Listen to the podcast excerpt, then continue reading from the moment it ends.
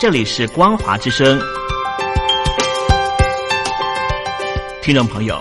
从现在开始，请您一起来关心最近发生的新闻事件。欢迎收听《光华随身听》。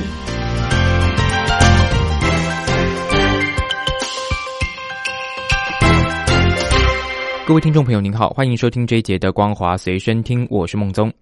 首先带您关心香港反送中游行越演越烈。中共国务院港澳事务办公室二十九号举行记者会，坚决支持特首林郑月娥以及警队执法。对此，香港泛民主派认为，港澳办的发言反映出北京误判形势，是把出路打上死结。泛民主派民间人权阵线召集人岑子杰表示，中共有权任命和罢免特首，但是港澳办记者会没有宣布罢免香港行政长官林郑月娥，浪费了港人四十分钟时间。北京应该反省特首产生办法是否有问题，是否所托非人。而香港立法会议员胡志伟认为，港澳办的发言反映北京误判形势，是把出路打上死结。他重申示威者诉求清晰，政治问题必须政治解决。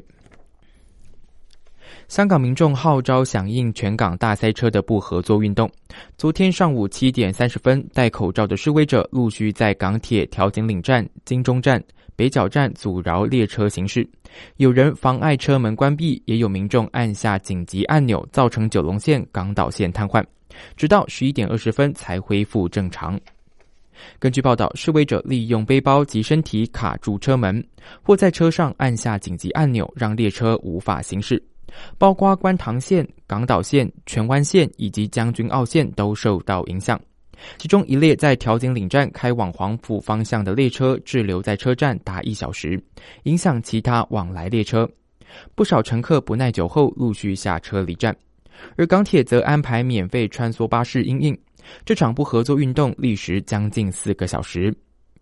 而港民对不合作运动反应不一。期间有市民与示威者发生推撞冲突，不满示威者以阻碍的方式表达诉求。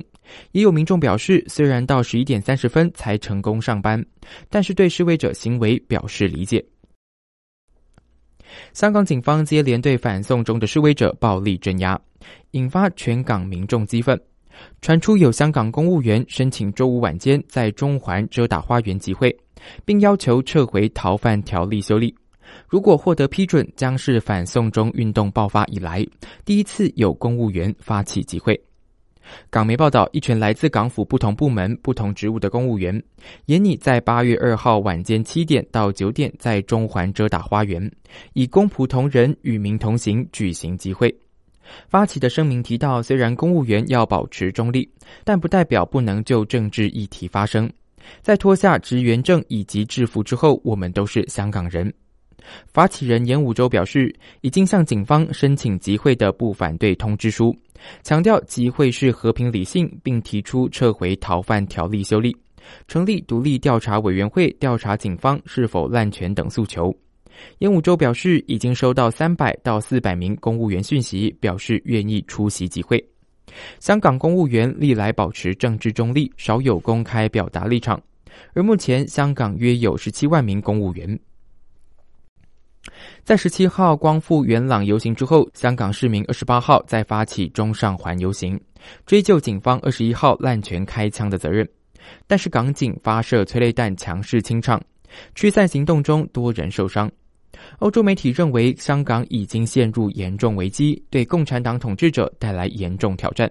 港民发起二十八号下午三点在遮打花园出发，前往上环中山纪念公园的中上环大游行，而港警只准集会，不准游行。但示威者自发游行，并分为数股人流，往西环、警总及铜锣湾方向前进。数以万计示威者沿途高喊“警察可耻”“时代革命”等口号。大批示威者在西区警署、近中联办处出现警民对峙的情况，示威者以雨伞和铁马构筑防线，大批暴政警察也筑起人墙。在稍晚，速龙小队抵达西区警署外警方防线，部分人员配有长枪。晚间将近七点，港警举旗后，随后多次释放催泪弹进行强势清场，并警告将会开枪。驱散行动中有多名示威者和记者受伤。国际持续关注香港反送中风潮，局势没能平息，反而有扩大趋势。欧美认为这已经严重挑战北京。针对中国媒体指称解放军在东南沿海的演习可以直接解放台湾，对此，中华民国国防部表示，国军能够充分掌握台海周边海空域动态，及时应处，绝对有能力、有信心捍卫国家安全。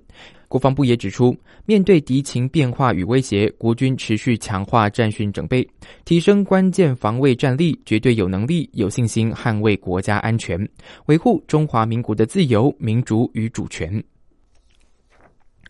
澳洲媒体披露，澳洲警方在调查皇冠集团涉嫌洗钱时，意外发现中共国家主席习近平的表弟齐明出现在一架涉嫌洗钱、赌博的私人飞机上，因而遭到澳警列入调查。媒体报道，这架私人飞机属于皇冠集团所有。从已经曝光的文件中显示，这家公司涉嫌洗钱，并与中共官员有密切关系。中共七名政治局常委陆续到地方或部门调研有关“不忘初心”的主题教育。分析人士认为，这凸显中共的意识形态已经崩溃。根据报道，中共政协主席汪洋十九号召开中共全国政协全会时，要求展开“不忘初心”主题教育，包括李克强、战立书、赵乐际、韩正、王沪宁等每位中共常委都曾调研或了解有关“不忘初心”议题。评论指出，中共正处在内忧外患，高层现在高调要求不忘初心，凸显了中共的意识形态已经崩溃。中共高层权斗激烈，各级官员也因为打虎拍蝇运动不能贪腐而感到不满。如今高层不买单，老百姓也不信，中共正面临破产边缘。中共国务院前总理李鹏的遗体近日在北京八宝山火化。将按照正国级规格，北京天安门等地港澳特别行政区都将办齐。虽然官方极力称颂，但他背负六四屠夫的骂名，在天安门降半旗格外讽刺。九十一岁的李鹏，二十二号深夜十一点十一分在北京病逝。中共官方给予他高度评价，但是李鹏在民间的名声却截然不同。最为人知的是主张镇压六四，因而被称为六四屠夫。此外，李鹏主导强推三峡大坝，特权豪奢的子女也都令他充满争议。有评论认为，官方讣文提到李鹏平息反革命暴乱，除了表达坚决六四定性，也是影射当前香港局势，显示中共意识到今年是高度安全隐患意识年，要防范所有的危险。贵州六盘水市发生山崩已经一个礼拜，遇难人数增加到三十八人，仍然有十三人失踪。由于山崩范围太大，当地政府直到二十八号才确认山崩发生时的在场人数，而搜救工作仍然在进行当中。报道指出，经过户籍核对、家属报案、DNA 比对、公安大数据分析、通信痕迹查证等，以户为单位，一人一档，逐一复核。才确认灾区共有二十二户七十七人，而外来探亲访友公务人员八人，共计八十五人。福建省辽宁市福鼎边防大队副大队长雷洪亮涉嫌诈欺罪被公诉，被标榜为警界模范的雷洪亮银行账户流水账高达人民币五十三亿元，引发网民关注和热议。讽刺的是，在这段期间，雷洪亮一路升迁。并且曾经连续两年获得综合工作考核个人优秀、个人三等功等嘉奖。以上就是这一节的光华随身听，感谢您的收听，我是孟宗，再会。